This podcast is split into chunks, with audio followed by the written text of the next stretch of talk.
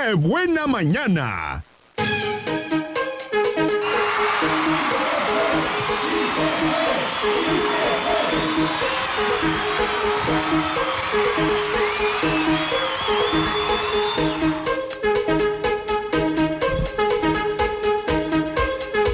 Acabamos de escuchar a través del vaso con Banda Los Sebastianes. Son 9 de la mañana con 42 minutos y les voy a seguir platicando esto del Año Nuevo Chino, que también comenzó el día de hoy. Y me quedé en lo de los signos, ¿verdad? Les iba a compartir esta parte de los signos del zodiaco. Fíjense que los 12 animales que fueron elegidos para estar en el zodiaco chino fueron seleccionados por el emperador de Jade o gobernante del cielo según el orden en el que llegaron a la reunión que convocó. Así cuenta la leyenda. Em, que precisamente dice que los animales tuvieron que cruzar un río y la rata fue la primera que llegó en la espalda del buey. Así el tigre, el conejo, el dragón, la serpiente, el caballo, la cabra, el mono, el gallo, el perro y el cerdo fueron llegando hasta completar los 12 meses.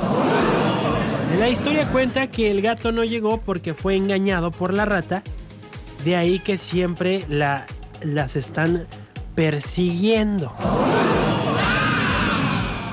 ¿Cómo ven esta leyenda de los 12 diferentes animales que integran y se celebran según el año que cae? Cada signo zodiacal tiene un ciclo de 12 años por eso en 2017 fue el año del gallo, en 2018 fue el año del perro, 2019 eh, es año del cerdo y en 2020 será el año de la rata porque así se vuelve a cerrar otro ciclo. Según la leyenda, el cerdo fue el último animal en llegar a la reunión porque se quedó dormido, mientras que otras versiones dicen que se tardó porque tuvo que reconstruir su hogar luego de haber sido destruido por un lobo. El cerdo, en términos del yin y el yang, es el primero y en la cultura china este animal suele ser un símbolo de la riqueza. No les quedó lo clayo. No, pues cada quien su cultura. Esto es un poquito de la cultura china. Y pues nosotros aquí ojalá que no se nos olvide que el 5 de febrero es el de la constitución política promulgada en el año de 1917. ¡Wow! la batalla del 5 de mayo es el 5 de mayo. Un clásico, qué buena.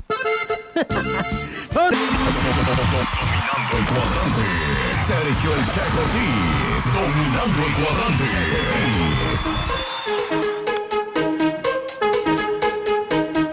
¿Cómo ven? Qué bonita canción. Bueno, no como ven, ¿cómo escucharon? Fue un placer conocerte de Pepe Aguilar. Por supuesto, en la que buena 95.9 FM. Y pues hace ratito te alcancé a platicar de, de lo de una hamburguesa. Pero antes quiero invitarte a que vayas a ver la caída de Alejandro Fernández. La Está en nuestro Facebook. Qué buena Puerto Vallarta el señor Fernández, pues yo no sé si pasó de copas. Me da la impresión de que sí, ¿eh? Me da la impresión de que sí. Quiso sentarse ahí en un monitor, en una bocina y trácala. No se pudo y se fue de espalda. Entonces usted puede verlo en Facebook. Facebook, qué buena Puerto Vallarta, que es el Facebook de la que buena.